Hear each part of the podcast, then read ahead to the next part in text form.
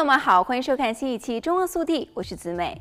根据报道，加州立法者希望在这个全国人口最多的州禁止所有的烟草销售。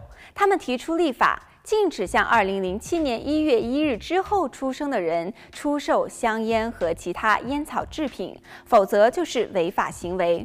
如果该提案通过成为法律，就意味着到了2073年，想要在加州买香烟的人必须出示身份证，证明自己至少年满67岁。而这项提案的发起人民主党人 Damon Connelly 认为，这样一来，我们可以确保加州的下一代不会染上烟瘾。该提案可能会遭到烟草业的强烈反对，因为加州是美国最大的烟草市场之一。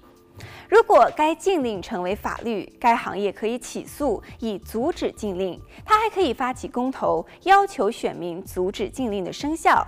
加州零售烟草协会的主席说，禁令将影响大量的就业机会，将影响加州的整体经济。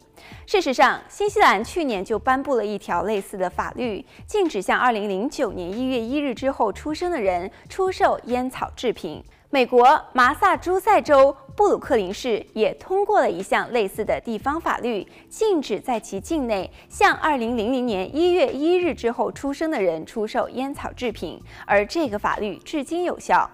2020年，州长纽森也是签署了一项法律，禁止加州销售大多数调味烟草产品。烟草业要求选民阻止这项法律，但是在11月的公投中，选民选择该法律有效。而法案不会处罚使用或者是持有烟草制品的人，相反，它处罚的是不守法的零售商。提案者认为，对基于宗教文化用途的豁免修正案持开放态度，而且这项禁令不会影响大麻。大麻在加州仍然是合法的。不过，美国疾控中心说，吸食大麻可能会产生许多与烟草烟雾相同的毒素和致癌化学物质。该机构表示需要更多的研究，但是也有证据表明，长期吸食大麻与睾丸癌之间存在联系。根据加州税费监管部的数据，该禁令可能削减加州的税收收入。二零二一年，加州的烟草税收收入超过十五亿美元。好了，本期节目到这里就结束了，我们下期再见。